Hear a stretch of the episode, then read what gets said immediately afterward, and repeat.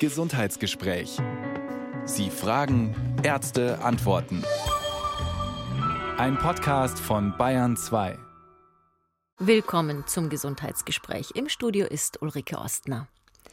Wir haben heute Hausarztsprechstunde im Gesundheitsgespräch im Notizbuch 0800 2462 469.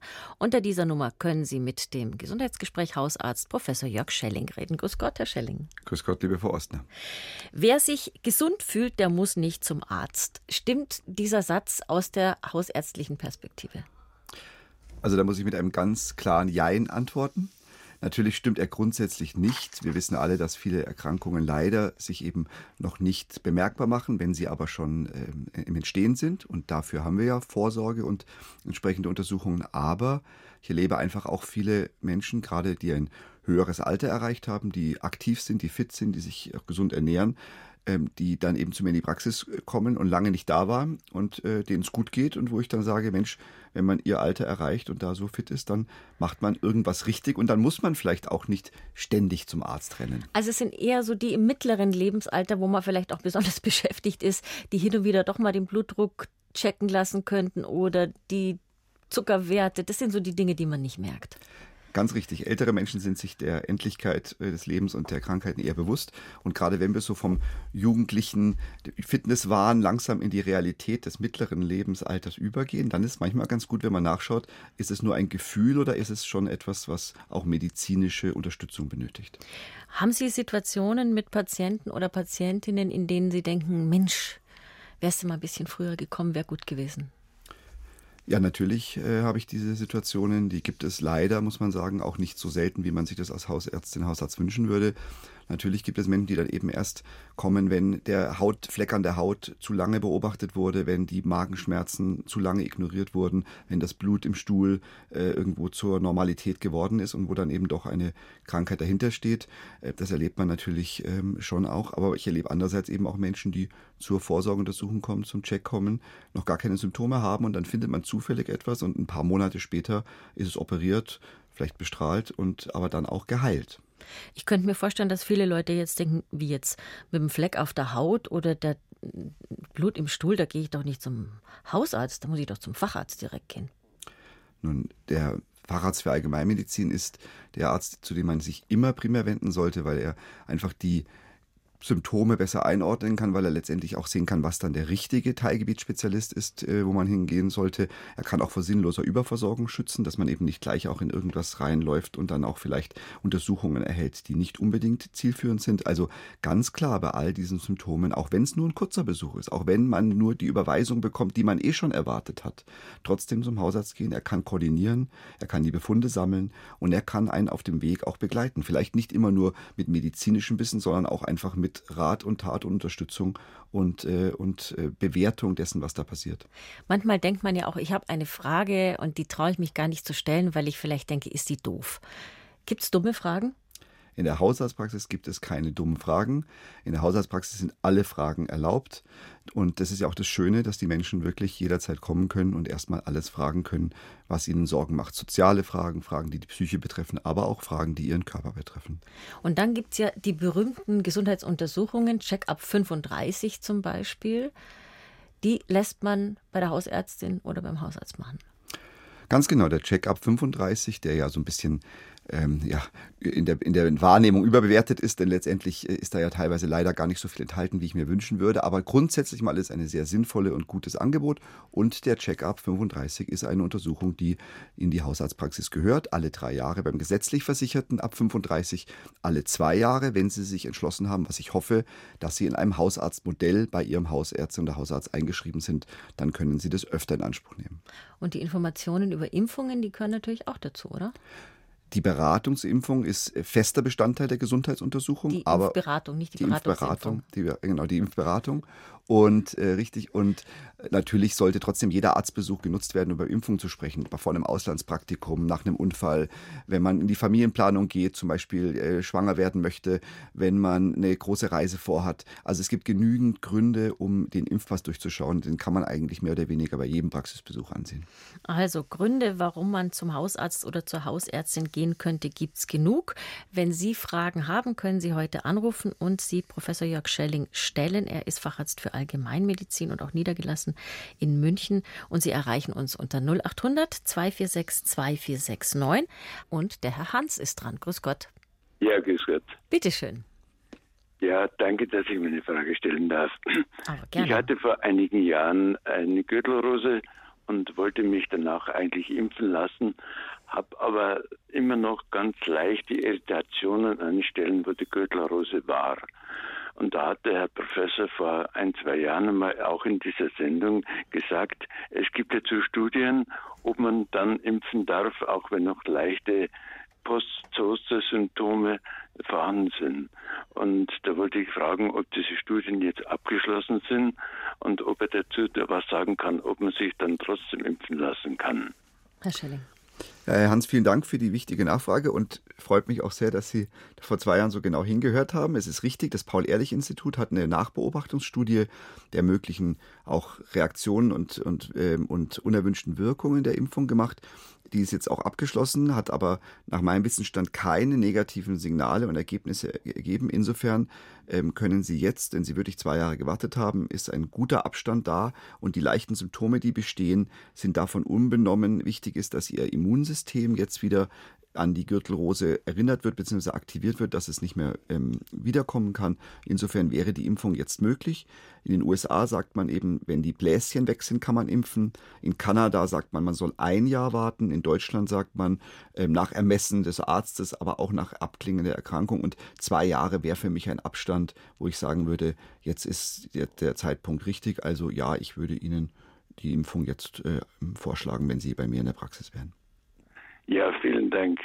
Sehr positive Nachricht für mich. Danke, Herr Hans. Sehr Danke. gerne, Herr Hans. Auf Wiederhören. Ja. Herr Schelling, wenn wir schon gerade bei der Impfung sind, gibt es denn andere Gründe, wo man sagen würde, nein, da impft man jetzt vielleicht doch lieber nicht, gerade was die Gürtelrose angeht? Nun, es gibt grundsätzlich mal kein, keine äh, harten Gründe nicht zu impfen, außer wirklich eine nachgewiesene Allergie gegen einen Impfstoffbestandteil oder eine schwere akute Erkrankung mit hohem Fieber oder eben andere komplexe Krankheitsbilder, bei denen man eben vielleicht auch nicht impfen sollte. Aber das sind wirklich ähm, extrem seltene Fälle. Grundsätzlich mal sind Totimpfstoffe und die gürtellose Impfstoff ist ein, Impfung ist ein Totimpfstoff, äh, ist jederzeit denkbar und möglich, selbst unter Immunsuppression, also unter Therapie, wo das Immunsystem beeinträchtigt wird und auch während einer Tumortherapie. Also die gürtellose Impfung ist eigentlich grundsätzlich immer möglich. Es gibt keine ähm, wirklich harten Gründe, außer ganz klar, wenn man schon mal auf einen Bestandteil wirklich deutlich allergisch reagiert hat. 0800 246 2469. Wir haben Hausarztsprechstunde bei uns im Gesundheitsgespräch. Der Herr Weber ist dran. Grüß Gott. Ja, schönen guten Morgen. Mein Name ist Weber. Ich komme aus Nürnberg, bin knapp 74 Jahre alt und habe ein massives Problem mit der Gewichtsabnahme. Ich versuche seit fast zwei Jahren mit Intervallfasten mein Gewicht äh, zu reduzieren. Liege im Moment immer so zwischen 81 und 83 Kilogramm äh, bei einer Körpergröße von äh, 1,72 plus minus. Und äh, jetzt hat mir äh, meine, mein Hausarzt äh, zwei Mittel empfohlen, die allerdings äh, äh, für äh, speziell Diabetiker äh, gedacht sind. Das heißt, die ein, das eine Präparat heißt Ozempic, das andere Trulicity. Jetzt wollte ich einfach mal hören, ob man das bedenkenlos äh, weitgehend nebenwirkungsfrei vielleicht äh, einnehmen sollte. Es wird ja gespritzt, soweit ich weiß oder ob es alternativ bessere, besser verträgliche, nebenwirkungsärmere andere äh, Mittel gibt, um das Gewicht einfach besser in den Griff zu bekommen. Herr Weber, erlauben Sie mir, dass wir ein bisschen vorher ansetzen, bevor wir Ihre Frage beantworten. Ja, gerne. Herr Schelling, 1,73 Meter etwa groß, sagte Herr Weber, ist er und 81 Kilo schwer. Ist das ein Grund zum Abnehmen? Also da bin ich jetzt auch, habe ich auch etwas gestockt vor außen, als ich die äh, Werte gelesen habe. Ich denke, da sind sehr viele Menschen, wären sehr glücklich, wenn sie diese Kombination aus Größe und Gewicht hätten. Aber ähm, wenn der Herr Weber sagt, er möchte da noch ein bisschen abnehmen und es stört ihn, es behindert ihn, es schränkt ihn ein in der Aktivität und Bewegung, ist es durchaus natürlich äh, aus seiner Sicht denkbar. Aber ich würde jetzt auch sagen, hier sind für mich noch keine Warnsignale angegangen. Herr Weber, haben Sie einen bestimmten Grund, warum Sie abnehmen möchten? Naja, wie gesagt, ich äh, versuche es mit dem Intervallfassen und komme da nicht weiter. Äh, hätte gerne, mh, hm, ja, man wird ja, es wird ja immer empfohlen, dass man äh, Körpergröße minus 10 Prozent erreicht. Idealerweise, da muss ich gar nicht hinkommen, aber drei bis fünf Kilo weniger wären mir natürlich lieber, äh, jetzt vor allem in der kommenden Jahreszeit, wo man mehr Bewegung äh, gerne hat. Ja und äh, natürlich dann durch ein höheres Gewicht dadurch auch ein bisschen eingeschränkt ist. Ne? Ich glaube, diese Körpergröße minus 10 Prozent, das hat man früher so berechnet. Inzwischen ja. nimmt man den Body Mass Index, der berechnet genau, sich Herr also Schelling ein bisschen anders, gell? So um die 28 plus ja, minus. Genau. Minus nicht, eher plus. Ja. ja. Und deshalb meine Bitte, ob es da noch Alternativen gibt, ähm, genau. ohne dass man da Probleme dann anderer Art in der Gesundheit ja, bekäme. Das will man ja auch nicht, genau. Will man natürlich auch nicht, klar.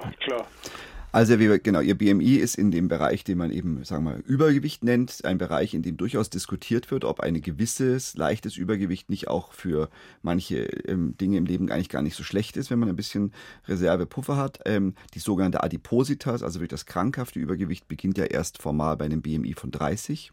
Ja, da bin ich ja Gott sei Dank noch ein bisschen weg. Da ja. sind Sie ein bisschen weg davon und ich kann Ihnen verraten, wir beide bewegen uns in derselben BMI-Zone.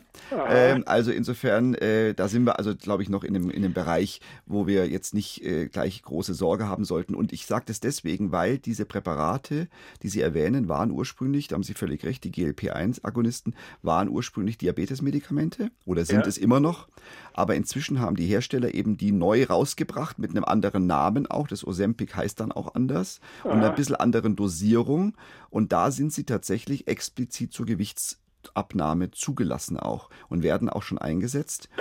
Der, ähm, die Grenze allerdings für den Einsatz als Medikament liegt hier bei einem BMI von 30. Also Adip wenn Adipositas wirklich ja, diagnostiziert genau. ist. Also und bei einem BMI über 27 dann, wenn man zusätzlich eben Diabetes hat, Bluthochdruck oder andere Erkrankungen. Nein, Gott sei Dank nicht. Gott sei Dank nicht. Genau. Also insofern muss man eh schon diskutieren, Herr Weber, ob ja. Ihre Werte anschauen und so weiter, ob Sie wirklich eigentlich eine Indikation für das Medikament hätten, weil eigentlich muss man ein BMI, sage ich mal, über 30 haben, um es nur zur Gewichtsreduktion einzusetzen. Äh, Professor Schelling, hätten Sie denn noch andere Präparate, die Sie unabhängig von Diabetes äh, zum Beispiel Ihren Patienten verordnen, wenn es ähnliche ja, Fragen in Sachen Gewichtsreduzierung gibt? Bleiben wir doch erstmal bei diesen Medikamenten. Funktionieren die überhaupt fürs Abnehmen?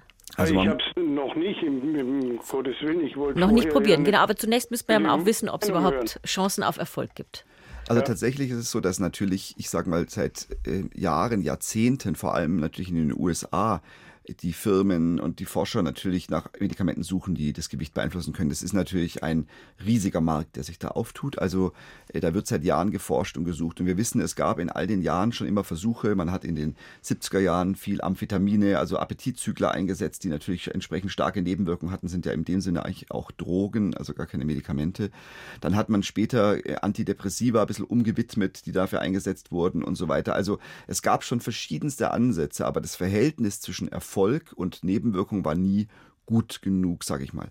Diese neuen Medikamente, das muss man ehrlicherweise sagen, sind jetzt tatsächlich so gut, dass man sagen kann, da kann man mal drüber nachdenken, das diskutieren. Und sie werden tatsächlich von Endokrinologen, Diabetologen, aber auch von Hausärzten schon eingesetzt. Und es gibt inzwischen drei Wirkstoffe, das Liraglutid, das Semaglutid und jetzt eben dann neu ein Wirkstoff, der Tirzepatit heißt, der sogar noch ein bisschen besser sein kann und soll. Und alle drei, muss man sagen, haben in Studien, in, auch in guten Studien mit, mit äh, guter Qualität nachgewiesen, dass sie das Gewicht tatsächlich zwischen 5 Prozent, 10 Prozent äh, Körpergewicht, manchmal sogar ein bisschen mehr reduzieren können, wenn man es parallel zu Bewegung und Ernährung einsetzt. Allerdings haben diese Studien auch gezeigt, sobald man das absetzt oder nicht mehr spritzt, Sie haben völlig richtig gesagt, es muss gespritzt werden im Augenblick. Es wird irgendwann mal auch eine Tablettenform geben, aber im Augenblick wird es gespritzt. Sobald man damit aufhört, ist dieser Effekt äh, auch wieder verschwunden. Wie oft bräuchte man die Spritze? Ähm, eines der Medikamente muss man tatsächlich täglich spritzen, das andere einmal wöchentlich. Und gibt es Nebenwirkungen, die unerwünscht sind, wo man jetzt sagt, hm, da muss man auch ein bisschen aufpassen? Also tatsächlich gibt es ähm, Nebenwirkungen. Manche davon sind in der Situation ja teilweise gewünscht, also sehr starke Übelkeit, äh, Appetitlosigkeit. Das ist natürlich ein bisschen ein, ein, auch ein Medikamenteneffekt. Bauchschmerzen, äh, äh, Magen-Darm-Schwierigkeiten, Probleme, Schwindel natürlich, die üblichen Dinge. Aber tatsächlich, das sind vor allem die Schwierigkeiten. Deswegen brechen auch manche Menschen wirklich ab, weil sie sagen, ich möchte zwar weniger Appetit haben, aber ich will nicht, dass mir den ganzen Tag übel ist. Und dann ist eben wird diskutiert tatsächlich, das ist zwar jetzt aus den Beipackzetteln verschwunden, aber am Anfang war es teilweise drinnen, ob diese Medikamente das Risiko für bestimmte ähm, ähm, endokrinologisch, also den Stoffwechsel und die Hormone betreffenden Tumoren erhöhen können, auch zum Beispiel für den Bauchspeicheldrüsenkrebs. Das wird inzwischen von Experten und auch in der Zulassung ähm, widerlegt, aber ich muss sagen, als Hausarzt äh, kann ich das nicht ganz aus dem Kopf lassen. Also wir haben natürlich noch keine richtigen Langzeitdaten, aber es ist tatsächlich eine interessante Medikamentengruppe, muss man auch sagen. Und um Herrn Webers Frage zu beantworten, es gibt tatsächlich im Augenblick im Verhältnis von Wirkung, Nebenwirkung und Studienlage keine bessere Medikamentengruppe. Aber der Herr Weber möchte jetzt natürlich wissen, was er sonst machen kann. Stimmt's, Herr Weber? Ja, gerne, wenn Sie noch Alternativpräparate mir nennen können, die ich nicht so häufig spritzen will. Ja. Mir natürlich Wo ja einem nicht dauernd schlecht ist davon. Ja, ja, ja, ja, genau. Also tatsächlich gibt es hier nichts, was, was, ähm, was die, die, was nach Studienlage äh, diesen Effekt ähm, kopieren könnte oder ähnlich gut äh, nachvollziehen könnte. Es gibt ja Medikamente, die uns helfen, Fette schneller auszuscheiden, aber wenn sie ohnehin schon ernährungsmäßig das gut und ordentlich machen, werden sie darüber auch nicht viel erreichen können. Ansonsten gibt es natürlich den Versuch, den manche Menschen sagen, ob man über eine Regulation oder Veränderung der Darmflora, weil der ja auch verdaut und angesetzt wird, was erreichen kann, aber da gibt es keine Studienlage dafür. Also ich muss leider sagen, Herr Weber, diese Frage ist die Frage aller Fragen ja. und die kann ich heute noch nicht beantworten. Ich kann nur sagen, diese ja. Medikamente, die Sie nennen, sind zumindest ein erster Ansatz der in diese Richtung geht. Also insofern finde ich die Empfehlung Ihrer Hausärztin, Ihres Hausarztes grundsätzlich jetzt mal auch nicht äh, falsch. Wunderbar, dann weiß ich schon mal Bescheid, aber ich denke, ich werde aufgrund auch Ihrer Aussage jetzt da nicht unbedingt schon anfangen, die Präparate zu nehmen, weil ich prinzipiell ja jetzt nicht das Riesengewichtsproblem habe, sondern ich sag mal mehr etwas äh, Komfort äh, mir verschaffen wollte, indem ich halt sage, wenn ich schon Intervall faste, dann möchte ich da gerne auch einen Effekt dabei sehen und das ist halt bisher nicht leider nicht im gewünschten Umfang. Umfang ja. eingetreten. Herr Weber, danke für Ihren Anruf und alles Gute. Danke auch. Herzlichen Dank. Auf Wiederhören. Sendung machen Sie weiter so. Danke, auf Wiederhören. Dankeschön. Wiederhören. 0800 246 2469, unsere Telefonnummer im Gesundheitsgespräch. Und wir haben heute Hausarztsprechstunde. Herr Schäding, einen kleinen Schlenker würde ich gerne noch machen. Da ging es jetzt eigentlich auch um Prävention, denn der Herr Weber ist nicht krank, er hat kein Diabetes, er hat ein bisschen zu viel Gewicht. Welche Rolle spielt die Prävention in der hausärztlichen Praxis? Die Prävention spielt eine große Rolle, sie kann und sollte aber noch eine viel größere spielen. Viele Hausärztinnen und Hausärzte sind schlicht überlastet und lassen dann die Menschen, die kranken Menschen zu ihnen kommen und schauen, dass sie so den Tag äh, rumbringen. Also da ist manchmal wenig Zeit, um auch ähm, mal über präventive Maßnahmen zu sprechen. Allerdings in der Sekundärprävention, also um zu verhindern, dass Erkrankungen sich verschlechtern und entsprechend äh, auch, auch äh, die zu behandeln, da ist natürlich der Hausarzt ständig aktiv. Aber ich sage mal wirklich, die, dass die grundlegende Prävention wäre eine Chance bei der Gesundheitsuntersuchung, wäre eine Chance, wenn mal wirklich ein grundlegendes Gespräch stattfindet, wenn man sich kennenlernt beim neuen Besuch in der Praxis und ähnliches. Ähm, ich denke, dass wir da noch sehr, sehr viel mehr anbieten können, auch sehr viel mehr leisten können. Ich glaube, dass die Prävention ein ganz zentraler Teil der hausärztlichen Tätigkeit schon ist auf dem Papier, aber in Realität noch mehr werden kann und soll. Also Sie könnten jetzt nicht hergehen und sagen, so, ich möchte Ihnen, Sie kommen ständig mit Rückenschmerzen, das ist alles noch nicht so schlimm. Sie kommen mit leicht erhöhtem Blutdruck zu mir. Ich möchte Ihnen präventiv jetzt irgendwas verorten. Können Sie das? Also zum Beispiel eine, eine Physiotherapie für den Rücken oder sonst wie was? Und das ist ja, für, für die Verordnung braucht man ja immer auch eine Diagnose. Eine Krankheit. Eine Krankheit, genau. Das ist natürlich leider die Kopplung, dass die Krankenkassen natürlich sagen, wenn ich was verordne, muss ich auch einen Grund dafür haben. Aber da ist, gibt es ja ein, zum Glück einen Spielraum für den Hausarzt. Ein Hausarzt, er kann ja auch dann entsprechend entscheiden, ist es jetzt schon so belastend, dass man es als Krankheit einstufen kann, ja oder nein. Ich denke, da gibt es ja durchaus auch ähm, die Möglichkeit, individuelles Patientenrisiko zu integrieren. Was man aber vorher machen kann, ganz sicherlich, ist erstens mal wirklich drüber sprechen, darauf aufmerksam machen, gerade auch auf die psychischen Belastungssituationen, beruflich familiären Dinge, aufs Übergewicht.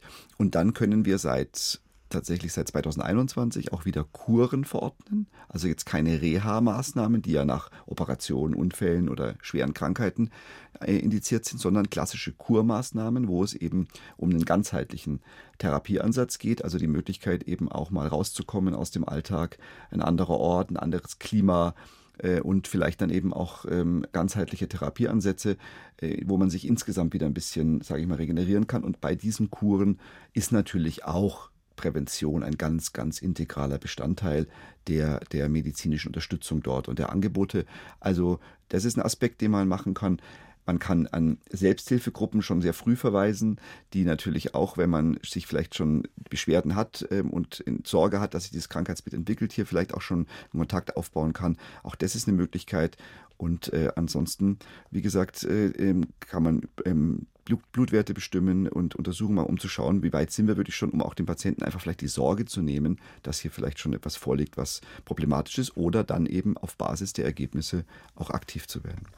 0800 246 2469 Hausarzt-Sprechstunde im Notizbuch im Gesundheitsgespräch. Übrigens auf bayern2.de Gesundheitsgespräch haben wir ein ausführliches Dossier für Sie über regelmäßige Check-ups und was man da bekommt bei der Hausärztin, beim Hausarzt und was nicht. Und jetzt würde ich sehr gerne die Frau Claudia zu uns holen. Grüß Gott. Ja, guten Tag. Hallo, Herr Hallo. Professor. Ich habe einen Sohn, der ist 42 Jahre alt und seit 20 Jahren bipolar war jetzt auch äh, im Dezember und Januar in der Psychiatrie in Lohr, hat erst mal die Elektrokrampftherapie machen lassen, die sehr gut bei ihm angeschlagen hat und hat sich beworben und hat äh, in Aschaffenburg eine neue Stelle bekommen äh, mit 20 Stunden. Toll. Und, Toll, ja, super. dank meiner und also er kommt noch durchs Leben. Aber jetzt kommt das nächste Problem. Er braucht natürlich vor Ort einen Psychiater, einen Hausarzt, Zahnarzt und so weiter. Weil, also Quilonum, Herr Professor, Sie wissen, er ist ja auf Lithium, äh, er ist neu eingestellt worden auf Risperidon.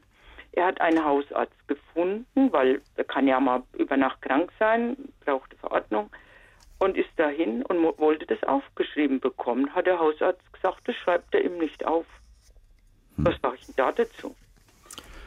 Mein Sohn ist ja nicht jetzt leicht krank, der hat 60 Prozent Schwerbehinderung, der hat wirklich, ich weiß nicht, über zehn psychiatrische Aufenthalte und hat auch immer wieder einen Job gefunden und so mhm. weiter. Und jetzt schreibt jetzt, das ist das eine. Und das andere ist auch, einen Psychiater zu finden. Ich habe die DAK angerufen, nee, haben wir nicht listet, Sie müssen die KPV, dann habe ich die angerufen, die haben wir zwar freie ähm, Psychiater gemeldet, aber ich hat gesagt, er hat nur ein Fahrrad, also er ein E-Fahrrad. Er braucht einen Psychiater in Aschaffenburg. Ja, da habe ich mich Sonntag hingesetzt, habe äh, alle zehn Ärzte rausgeschrieben, habe Montag das Telefonieren angefangen. Da ging es beim ersten schon los, Privatpraxis. Wenn überhaupt eine Stimme kommt und nicht ein Computer. Dann die nächste, wir sind voll. Dann habe ich Gott sei Dank eine Praxis gefunden, die wollte erst einmal den Abschlussbericht von der Psychiatrie, habe ich schönes Anschreiben, alles hingeschickt und die entscheiden dann, ob sie ihn als Patient aufnehmen. Mhm. Also so ist der Stand in Deutschland. Also ich glaube, es ist wirklich ein extrem wichtiges Thema, das Sie da ansprechen, ja. Frau Claudia, dass wir ein, ja, dass, dass ja. wir da so ein Defizit haben, was ja. die Versorgung von psychisch kranken Menschen anbelangt. Aber vielleicht er hatte einen Selbstmordversuch im Oktober. Wenn ich nicht gewesen wäre bei mir im Keller, wäre er heute würde ich vor dem Grab stehen. Also ich, ich verstehe das alles nicht. Sind, dann ist es das Nächste. Er hat Gott sei Dank eine kleine BU, die ich mit 16 abgeschlossen habe. Und die Versicherung, das wissen Sie auch, Herr Professor, die wollen natürlich alle drei Jahre einmal ein kurzes Gutachten, ob sie noch zahlen. Berufsunfähigkeit. Ja, mhm. genau. Da sind wir nach, war da ja in Würzburg war zuletzt beruflich, Äh, hat er dort einen Hausarzt? Ja, er schreibt, äh, er füllt es aus. Er kriegt ja auch 60 Euro fürs. Muss er ja nicht umsonst, macht der Arzt.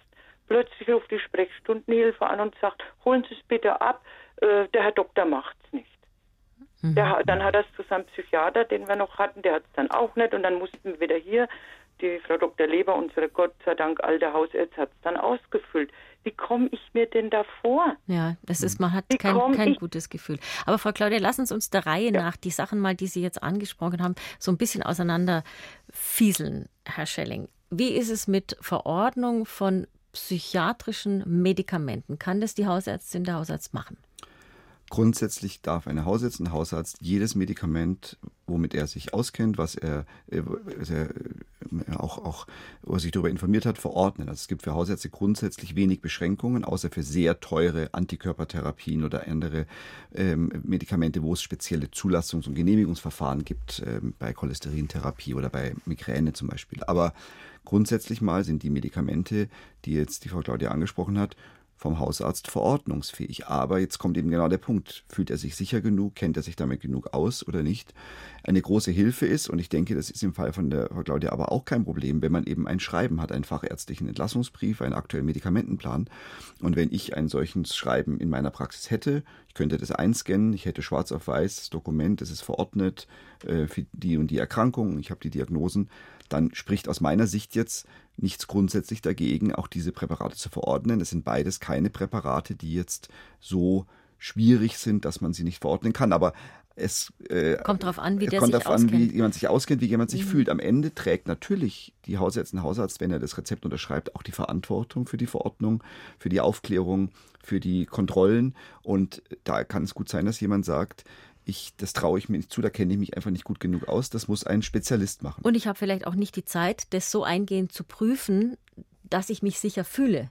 Ja, auch das, das auch dazu. Auch das, aber ich sage mal, trotzdem muss man sagen, man muss da immer einen Weg finden. Und natürlich gehört ein chronisch kranker junger Mann, der äh, die, der auch schon in Behandlung war, auch schon stationär war, auch schon solche schlimmen Dinge erlebt hat, wie es seine Mutter schildert, der braucht natürlich auch eine psychiatrisch-psychotherapeutische Unterstützung. Also nur hausärztlich ist sicherlich nicht ausreichend. Nicht Aber ich glaube, man kann da eine gemeinsame Lösung finden. Und wenn es am Ende nur darum geht, mal in einem Quartal das Rezept auszustellen, bis der Termin beim Psychiater wieder möglich ist, da muss ich jetzt ganz klar sagen, als Hausarzt bei allem Respekt vor der vor der Genauigkeitsliebe und dem Wunsch, das ordentlich zu machen von den Kollegen. Also da muss man schauen, dass man im Sinne der Menschen auch eine Lösung findet. Ja, und es gibt seit Anfang des Jahres eine kleinere Gesetzesänderung, nämlich den Hausarztvermittlungsfall. Das bedeutet, Hausärztin, Hausarzt kann sagen, ich habe jetzt hier einen Patienten, so wie den Sohn von Frau Claudia meinetwegen, und der braucht jetzt sofort einen Psychiater. Kann da anrufen und sagen,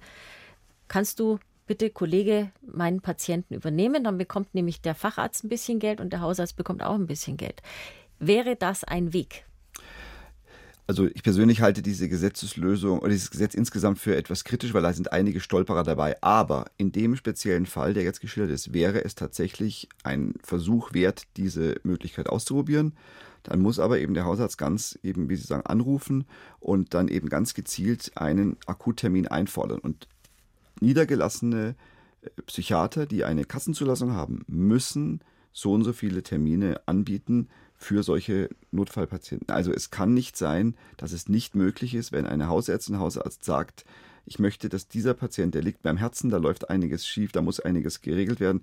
Ich möchte, dass der in der nächsten, nächsten ein, zwei Wochen oder vielleicht auch drei, vier Wochen ist ja auch schon gut, kommen, dann funktioniert das und soll das auch funktionieren. Und Sie haben völlig recht, Frau Osner, dafür gibt es dann tatsächlich für beide Seiten auch einen kleinen Vergütungsaufschlag. Und die dritte Möglichkeit, die mir einfällt, die Patienten und Patientinnen tatsächlich uns berichten, Frau Claudia, die ist in ein Bezirkskrankenhaus, in ein Bezirksklinikum zu gehen, denn dort sind oft Ärzte, Ärztinnen in Ausbildung, die Psychotherapie und Psychiatrie als Facharztrichtung gewählt haben und die dort regelmäßig Termine anbieten und wo man leichter viel leichter an einen Termin rankommt und auch an die Verordnung dann im Endeffekt, als das beim Niedergelassenen der Fall ist. Also da hören wir sehr, sehr viel positives Feedback. Vielleicht und, und, könnten Sie sowas ja noch probieren. Genau. Ich muss auch sagen, dass ich muss sehr, sehr diese Klinik Lohr loben gegenüber Werneck Die haben auch die ganzen Flyer vom sozialpsychiatrischen Dienst. Da geht er jetzt auch hin. Und auch dort hatte ich angerufen, gibt es einen Psychiater. Also er hätte zur Not auch ja. dort dieses äh, äh, Risperidon dann bekommen. bekommen. Also es ist Aber vollkommen klar, worauf Sie ja Ihnen, also, ist klar, ist klar, ganz schwer. So, also und wenn Menschen, Sie nicht da wären, dann wäre es erst recht schwierig, natürlich. Wenn, weil äh, eine Manie, Herr Professor, das wissen Sie, die wollte ich schon auffallen, das ist so ein schleichender Prozess, wissen Sie? Die halten sie nicht auf. Das ist, mein Sohn ist schon in der Manie nach Südamerika geflogen mhm. und der Psychiater konnte nicht aufhalten. Ja. Also ja. Äh, das und ist eine Bipolar. Mein, sein verstorbener Vater hat sich umgebracht in den Schub. Also äh, das ist keine La Paloma-Krankheit. Ja. Ja. Frau Claudia, gut, alles, Dank alles Gute. Ihre Hilfe, ja. Machen Sie es gut. Immer nach vorne, gell? Ja, immer nach vorne. Sehr gerne, Frau Claudia. Also danke für Ihren Anruf. Gell? Ja, danke. Tschüssi. Wiederhören. Ja, da müssen wir mal eine Sendung drüber machen. Ja. Die, die, das, was Frau Claudia schildert, das ist ja ein großes Problem, nicht nur bei psychiatrischen Erkrankungen, aber vor allem bei psychiatrischen Erkrankungen. Ja, da ist natürlich auch wahnsinnig viel Wut und Ärger und Frustration bei den ja. Menschen da und weil wir natürlich auch keine Lösung im Endeffekt anbieten können. 0800 246 2469. Sie hören das Gesundheitsgespräch und bei uns ist heute Hausarztsprechstunde und der Herr Romanowski ist jetzt dran. Grüß Gott. Ja, grüß Gott, hallo. Bitte. Äh, aus Nürnberg rufe ich an, bin 68 und ich habe folgende zwei Fragen. Ich habe seit die sechste Woche jetzt grippeähnliche Symptome, die nach drei Wochen abgeklungen sind. Ich war beim Hausarzt in der Infektsprechstunde, hat mich abgehört, alles okay, habe mit Hausarztmitteln, mit ja mit mit mit Hausmitteln mich versucht so herzurichten. Vor, vor drei äh, Wochen, zwei drei Wochen war alles eigentlich relativ gut. Und äh, ich habe einen regelrechten, meine Mutter sagt immer Rückfall bekommen seit letzter Woche und habe dazu festgestellt, alle starken Husten, Gliederschmerzen von Kopf bis Füße, alles tut unglaublich weh. Fieber, kein hohes, unter 38, erhöhte Temperatur. Habe aber vor einigen Tagen festgestellt durch Zufall, dass ich einen Blutdruckabfall habe gegenüber meinen bisherigen Werten. Dazu muss ich sagen, ich nehme ähm, seit vielen Jahren, sieben Jahren mindestens, ähm, Bluthochdruckmittel und zwar Ramipril, das ist umgestellt seit einem Jahr auf Candaxiro, 16 Milligramm, also keine Riesenmengen und bin gut zufrieden gewesen, eingestellt mit einem Durchschnittswert 130 zu 90. Ich wollte nicht erhöhen und war damit eigentlich zufrieden. Und der Blutdruck jetzt seit einigen Tagen habe ich jetzt mehrfach gemessen ähm, liegt bei 105, 110, manchmal sogar von morgens unter 100, der erste Wert und der zweite Wert zwischen 65 und Anfang 70. Auch heute wieder, also ich habe dazu ganz große Schlafstörungen, also nächtelang nur drei, vier Stunden maximal mit Unterbrechung. Und meine Frage ist eben einmal, ich habe jetzt vorgestern das Blutdruckmittel abgesetzt, zumal ich noch ein urologisches Präparat nehme, seit sechs Wochen ungefähr wegen einer Prostatasache. Die haben mir das verschrieben wegen einer etwas Vergrößerung harmlos. Ähm, da, wo ich gelesen habe, auch Blutdruck senkend etwas. Und meine zweite, also ich habe das abgesetzt vorgestern. Der Blutdruck geht deswegen nicht höher. Das Blutdruckmittel habe ich abgesetzt. Und äh, meine zweite Frage ist, kann es vielleicht eine Corona-Infektion sein? Ich bin das vierte Mal geimpft im November. Äh, wie gesagt, da, was kann ich da tun? Antigentest wäre der sinnvoll? Also das sind meine Fragen. Danke, Herr Romanowski. Ja, Herr Romanowski, also erstens mal haben Sie ja schon das ganz gut analysiert, ähm, dass Sie auch ein neues Medikament dazu bekommen haben, was Blutdruck senken kann. Also tatsächlich senken die urologischen Medikamente, die im Regelfall Alpha-Blocker sind, auch den Blutdruck. Insofern kann es gut sein, dass die Kombination von beiden Medikamenten alleine schon diesen Effekt hat. Also deswegen war es richtig, dass sie erstmal ihre Blutdruckmedikation abgesetzt haben, das Candesartan. Aber das ohne den Hausarzt zu konsultieren, muss ich jetzt mal frech dazwischen fragen. also selbsttätig absetzen, das sagen wir doch eigentlich immer. Mm. Das ist natürlich völlig richtig, Frau Osner. Es gibt Blutdruckmittel, die man nicht selbstständig so schnell absetzen darf. Zum Beispiel gerade Beta-Blocker, da kann man massive Entzugssymptome bekommen und ganz starke Kreislaufprobleme, Rhythmusstörungen. Beim Candesartan, jetzt deswegen bin ich jetzt etwas gnädig, okay. äh, ist es tatsächlich grundsätzlich mal möglich, das auch abzusetzen. Es ist allerdings ein Medikament, was relativ lange wirkt und nachwirkt, weil es ja über die Niere funktioniert. Insofern kann es gut sein, dass das noch Tage, sogar bis zu zwei Wochen dauern kann, bis der Blutdruck sich hier wieder einpendelt und normalisiert. Also Punkt eins, ein bisschen Geduld haben. Punkt zwei, dann kritisch überprüfen, ob allein durch die ähm, das Medikament vom Urologen vielleicht der Blutdruck in dem Bereich ist, wo man das andere gar nicht mehr braucht. Das dann aber nochmal mit dem Hausarzt oder Hausärztin besprechen. Und ja. was die Infektsituation betrifft, ganz klar, es ist nicht auszuschließen, dass es Corona ist. Die Fälle nehmen ja jetzt auch leicht wieder zu so ein bisschen, aber insofern ja klar, aber das kann man ja durch einen Test relativ sicher und einfach rausfinden. Würde ich auf jeden Fall also unabhängig davon machen, weil natürlich ja. jeder Infekt den Puls erhöht. Und deswegen meine Frage, Herr Romanowski, wie ist denn mhm. Ihr Puls? Äh, normal, zwischen 60 und 80, je nachdem, ob ich ein bisschen Gut. Treppe okay. rauf oder nicht. Also. Gut, weil wenn der eben durch eine Infektsituation zum Beispiel erhöht wäre, würde natürlich der Blutdruck reflektorisch, also ausgleichend mhm. äh, runtergehen. Nein, aber mhm. das ist nicht der Fall. Gut. Aber mhm. schließen Sie das, schließen Sie Covid aus. Es äh, kann durchaus, würde, könnte auch dazu passen. Aber ich würde jetzt mal aus der Ferne hier sagen, vielleicht ist es einfach die Mischung der beiden Medikamente.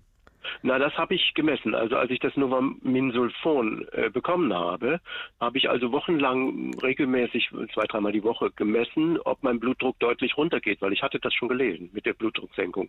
Und das war nicht der Fall. Also die ganze Zeit. Das ist jetzt erst äh, seit dem Infekt, also eigentlich erst seit letzter Woche so extrem niedrig, der mhm. Blutdruck.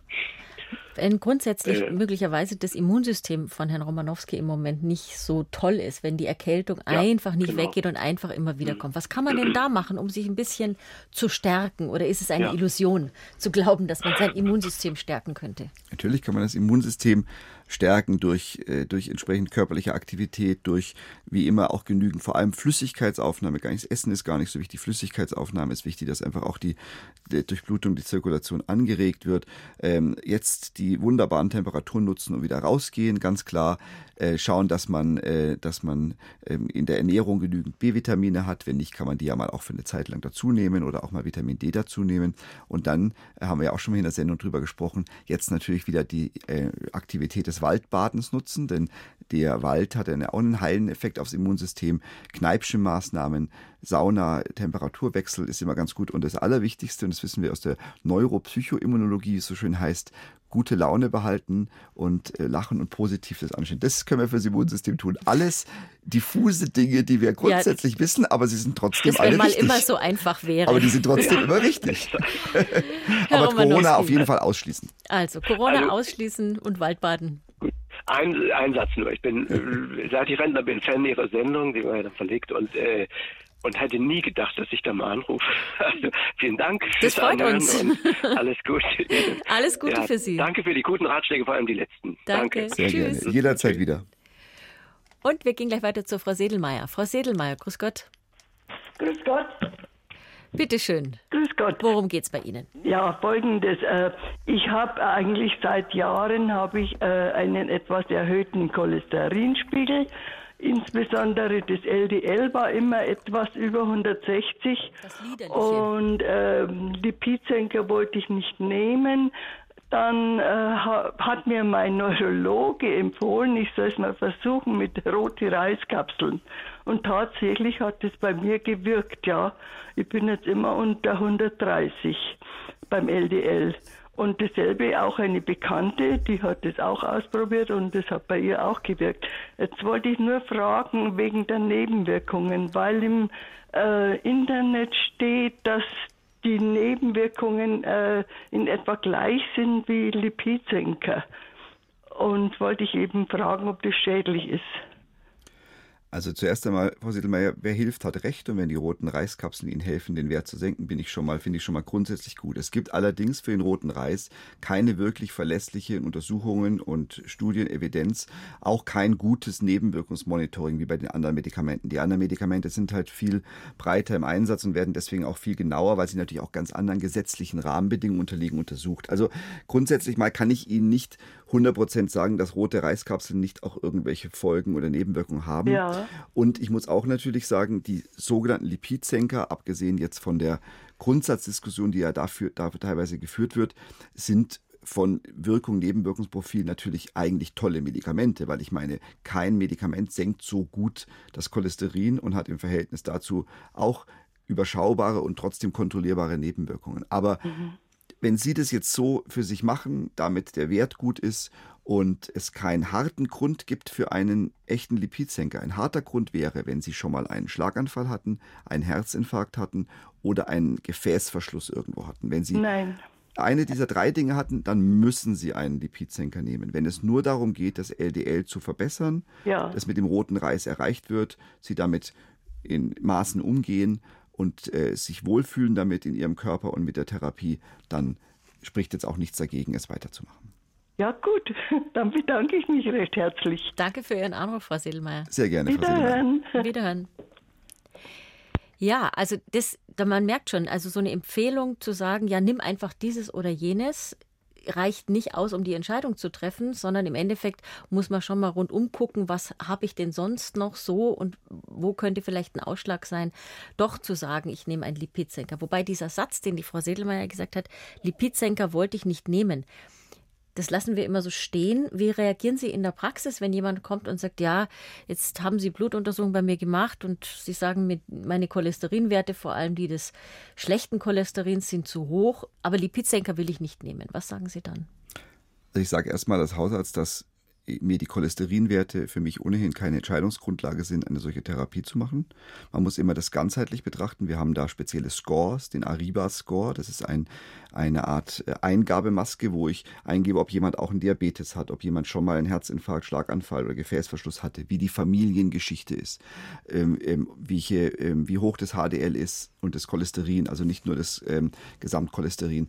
Und wie hoch der Blutdruck ist, ob der schon eingestellt ist. Und aus diesen ganzen Faktoren berechnet dieser Risikorechner dann tatsächlich ein individuelles Risiko. Und dann nehme ich natürlich noch die Patientengeschichte, die Anamnese, die Erlebnisse, die Rahmenbedingungen, die Möglichkeit, auch das Medikament zu nehmen, vielleicht auch äh, entsprechende ähm, Faktoren, die da stören können, mit rein und bilde mir daraus ein Gesamtbild. Also ich glaube, ähm, die Antwort oder sagen wir die, die, die Frage, muss man überhaupt so ein Medikament nehmen, ist eine Antwort, die man sehr differenziert finden soll, gemeinsam mit der Patientin und dem Patient. Aber wenn ich dann tatsächlich der Meinung bin, dass es sich hier um eine Hochrisikosituation handelt, also wo wirklich in den nächsten Jahren die Gefahr groß ist, dass irgendwo was zugeht, an der Halsschlagader, an den Herzkranzgefäßen, in den Beingefäßen, im Gehirn, dann sage ich auch ähm, den Menschen ganz klar das, was ich immer tue, nämlich ich äh, versuche mich reinzuversetzen und sage, wenn das meine Werte wären, meine Geschichte, mein Diabetes vielleicht dazu, ich wäre in ihrer Situation, dann würde ich hundertprozentig dieses Medikament nehmen. Und wenn oder wenn sie mein, meine, meine Tante wären oder mein Bruder wären. Und das ist der ganz entscheidende Punkt, glaube ich, wenn man dann wirklich sagt, hören Sie zu, für mich wäre das gar keine Frage, das einzunehmen in dem Fall. Und dann kommt man der Sache auch näher. Wenn man selber Zweifel hat, selber sich überlegt, würde ich es denn wirklich nehmen, wenn es Mhm. ich wäre? Oder das ist alles so ein bisschen halbscharig oder hier versucht ein Teilgebietsarzt irgendwie ähm, das Ganze durchzudrücken. Da spüre ich inneren Widerstand und da sage ich dann auch zum Patienten, hören Sie zu, wir beide entscheiden das heute gemeinsam dass sie es vermutlich nicht nehmen. Auch das ist genauso denkbar und möglich. Aber es gibt Hochrisikopatienten und da ähm, sind die Lipidsenker ganz klar indiziert. Und wenn das eine Medikament nicht funktioniert, dann versucht man eben ein anderes. Wir haben mindestens vier verschiedene Statine. Wir haben noch einen zusätzlichen Wirkstoff, die Bempeduinsäure. Wir haben das Ezitimib als ergänzendes Medikament.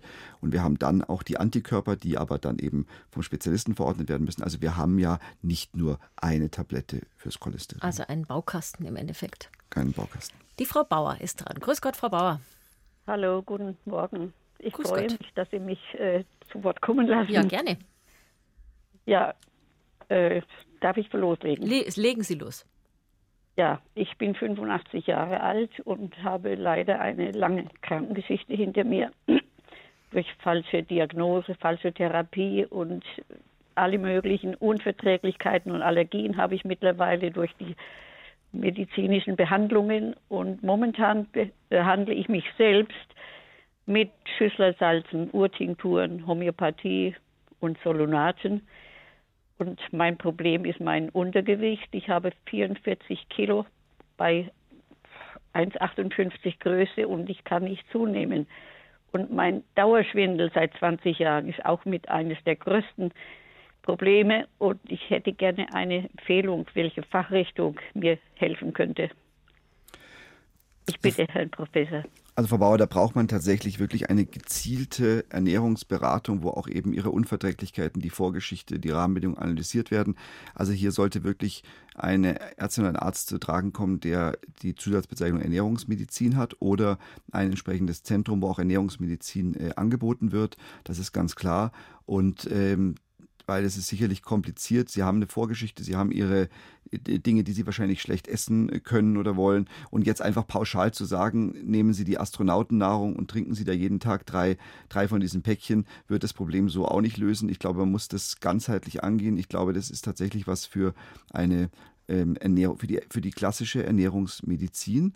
Und es gibt ja Menschen, äh, zum Beispiel mit Mukoviszidose, also einer Stoffwechselerkrankung, wo die Verdauung auch sehr schlecht ist, die auch sehr viel Kraft und Energie verbrauchen durch entsprechende ähm, immer wieder Infekte und die müssen auch zunehmen. Und ich würde deswegen, vielleicht, das wäre jetzt mein Tipp, mich in eine ähm, Universitätsklinik, die auch Mukoviszidose-Patienten behandelt und dort eine Ernährungsberatung anbietet. Also ich weiß zum Beispiel, dass in der LMU München, in der medizinischen Klinik Innenstadt, ähm, dort eine Ernährungsberatung ist, die auch auf Mukoviszidose-Patienten spezialisiert ist. Also die wissen, wie man Menschen, die Gewicht brauchen, aufbauen kann. Das wäre jetzt wahrscheinlich aus meiner Sicht zwar schon ein relativ äh, komplexer Ansatz, aber vermutlich brauchen sie das. Und diese Auszehrung ist ja auch etwas, was gerade bei älteren Menschen häufiger eintritt. Das ist gar keine so seltene, ich will Ihnen jetzt keine Angst machen, Frau Bauer, aber es ist gar keine so seltene Ursache am Ende des Lebens auch also keine so seltene Todesursache, diese totale Auszehrung. Ja, weil auch einfach der Appetit abnimmt, der, der, das Durstvermögen abnimmt. Aber es gibt auf jeden Fall Möglichkeiten. Ich möchte jetzt auch hier nicht zu viele Themen aufmachen, aber man kann auch über Cannabinoide zum Beispiel hier mal sprechen, die ja appetitanregend sind. Es gibt auch Medikamente, auch ähm, aus der Psychiatrie, das Haloperidol, was appetitsteigernd ist. Also es gibt schon ein paar Möglichkeiten, aber das ist tatsächlich was, wo ich eine, eine eher universitäre Ernährungsberatung gehen würde. Und Sie nehmen die Sachen noch in die Hand, Frau Bauer. Das finde ich sowieso toll. Ja, ich bin sehr äh, interessiert, noch auf hier zu bleiben eine ja, Weile. Eben, genau. Also auch verdauungsmäßig durch, nach den Operationen, drei große Bauch-OPs, habe ich sehr große Probleme bekommen wegen einer Baucheiterung, Pernitiosa und ähnliches. Äh, macht die äh, LMU in München auch ambulante Behandlungen?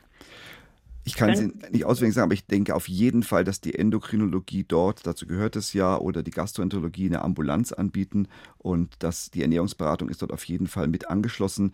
Die Mukoviszidose gehört offiziell zu den Lungenkrankheiten, das ist die Ernährungsberatung dort mit angeschlossen, aber ich weiß, dass sie eine sehr gute Ernährungsberatung für Menschen mit Untergewicht machen. Ich erinnere mich aus meiner Zeit, als ich da in der Klinik war. Und es wäre ja auch was, Herr Schelling, was man in der hausärztlichen Praxis einfach mal fragen könnte. Ja. Können Sie da für mich einen Termin machen?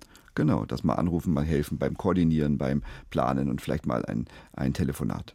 Ja, das wäre sehr schön, weil meine Tochter in Erding wohnt. Ich könnte da eventuell ambulant äh, mal eine Woche mich dort aufhalten. Mhm. Also, dann könnte das sogar klappen. Und die zweite Möglichkeit, Sie könnten vielleicht noch Kontakt aufnehmen mit dem Krankenhaus für Naturheilweisen, die ja auch auf solche Dinge und gerade wenn Sie sowieso selber sehr zu Homöopathie und zu Schüsslersalzen etc. einen guten Zugang haben, die dafür sowas auch sehr offen ist. Und da, also das Krankenhaus für Naturheilweisen, und da gibt es auch tatsächlich eine Ambulanz für integrative Medizin. Ja, ich war bereits in Hallach. Na schauen Sie, dann kennen Sie das sowieso äh, schon. Ja, ich hatte damals leider aber keinen Erfolg. Ja. Und Vielleicht ist ein zweiter Versuch nochmal eine Idee. Man weiß ja nicht, manchmal klappt es beim ja. zweiten Mal. Frau Bauer, alles Gute wenn ich eventuell diese Fürsprache brauche vom Herrn Professor Schilling, wo erfahre ich äh, die Telefonnummer? Von der LMU München, meinen Sie, von der Ernährungsberatung? Ja, ich dachte. Äh, Frau Bauer, wenn, wir machen es anders. Wenn wir dürfen, behalten wir Ihre Telefonnummer und dann schauen wir, dass wir nach der Sendung nochmal reden. Können Sie gerne machen, Dürfen ja. wir die behalten? Okay, dann gerne. schreiben wir die auf und dann melden wir uns einfach nochmal bei Ihnen, ja? Bedanke mich sehr. Alles Gute, Frau Bauer. Danke sehr, Anna Skale. Auf Wiederhören. Auf Wiederhören. Ja, Übergewicht hatten wir, Untergewicht hatten wir, Herr Professor Schelling. Ich würde am Ende gerne noch einen Minischlenker, ein bisschen Zeit haben wir nämlich noch, zur Blutuntersuchung machen. Wann wäre denn der Zeitpunkt, wo Sie sagen würden, da sollte man einfach regelmäßig aus Vorsorgegründen, Früherkennungsgründen eine Blutuntersuchung machen? Und wenn ja, welche überhaupt? Nun, die Blutuntersuchung ist ja an die Gesundheitsuntersuchung gebunden und gekoppelt eben im Hausarztmodell alle zwei Jahre, in der gesetzlichen Krankenversicherung alle drei Jahre. Und das ist so der Abstand, den die Krankenkassen vorgeben für den sogenannten Check. Früher war es, gab es auch, äh, sind die Menschen natürlich tendenziell einmal im Jahr zum Check gekommen und äh, wenn man jetzt eben nicht gesetzlich versichert ist, kann man das durchaus auch jährlich weitermachen. Also ich persönlich denke, das ist ein bisschen abhängig vom individuellen auch Bedürfnis, äh, hier auch äh, die Sicherheit zu haben, auch von den Vorbefunden. Wissen Sie, wenn die Cholesterinwerte der Blutzucker bei der letzten Untersuchung so gut waren, dass sich da nichts ändert und man auch an dem Lebensstil sich nichts geändert hat, muss man ja jetzt nicht jedes Jahr das kontrollieren lassen. Aber grundsätzlich mal alles zwischen ein und drei Jahren ist legitim, nach drei Jahren spätestens, weil dann die Gesundheitsuntersuchung wieder ansteht. Und was ist denn da dabei und was sollte noch dabei sein, was nicht dabei ist? ja, das ist ein großes Thema. Bei der Gesundheitsuntersuchung sind tatsächlich primär eben die Blutfette dabei, da ist der Blutzucker dabei, da ist eine Urinstreifenuntersuchung dabei, eben ob Eiweiß oder Zucker im Urin ist, eine körperliche Untersuchung, die Blutdruckmessung. Aber natürlich fehlen da viele Werte und da muss man eben dann mit der Hausärztin im Hausarzt tatsächlich individuell sprechen. Gibt es Werte, die aufgrund meiner Familienkonstellation, vielleicht doch schon aufgrund bestimmter Beschwerden oder des Medikaments, was ich schon nehme, mal sinnvoll ist zu kontrollieren? Muss man da mal auf die Leber, die Niere schauen, auf die Schilddrüse schauen, aufs Blutbild schauen? Und äh, auch wenn das alles grundsätzlich nicht medizinisch indiziert ist, dann kann man ja im Zweifelsfall tatsächlich auch das selber mal bezahlen. Blutwerte sind nicht so teuer, wie man denkt. So ein Wert kostet 50 Cent mal ein Euro. Und wenn man dann 5, 6, 7 Werte macht, ist man mit 10 Euro, glaube ich, auch nicht überlastet. Das war die Hausarzt-Sprechstunde im Gesundheitsgespräch. Vielen Dank, Professor Jörg Schelling, dass Sie da waren. Sehr gerne, liebe Frau Ostner. Zum Nachhören gibt es die Sendung eine Woche lang in der Bayern 2 App und immer in der ARD Audiothek. Und nächste Woche geht es dann um Autismus.